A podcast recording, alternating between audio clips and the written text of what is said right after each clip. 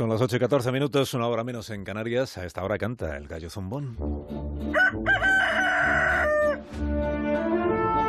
con Antonio Lucas. Antonio, buenos días. Buenos días, Alsina. Qué raro es todo. Hay nuevo presidente del gobierno.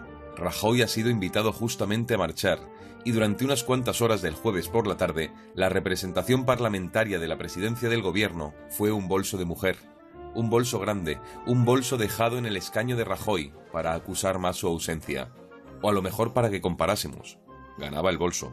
El país cambiando de piel y sobre el butacón un bolso de vicepresidenta soportando una moción de censura que no iba exactamente con él. Pero es que Rajoy no estaba. Lo que se le cuestionó al cesado es la política, el partido, su actitud, la corrupción de tantos de los suyos, es tremendo. En el PP aún están mirando hacia atrás para intentar entender qué ha sucedido, pero yo se lo explico.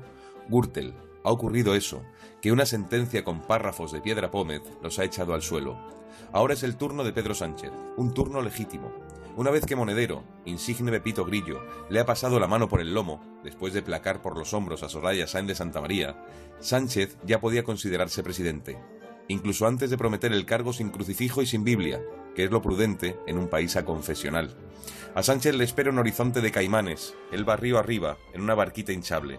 Dicen que recuperará la vieja tradición perdida del diálogo político. No le queda otra con 84 diputados por todo patrimonio. Pero dialogar no es claudicar.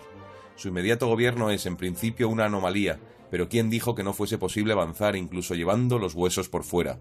Este es de esos momentos históricos en que lo más metafísico que uno puede preguntarse es quién pagó la cuenta de las ocho horas de Rajoy atrincherado en el restaurante, despachando con unos y con otros como un apoderado, como un tratante de ganado. Aún veremos cosas extraordinarias y alguna hasta puede funcionar. Qué raro es todo. Hasta la próxima. Hasta luego, Antonio. Que tengas buen día.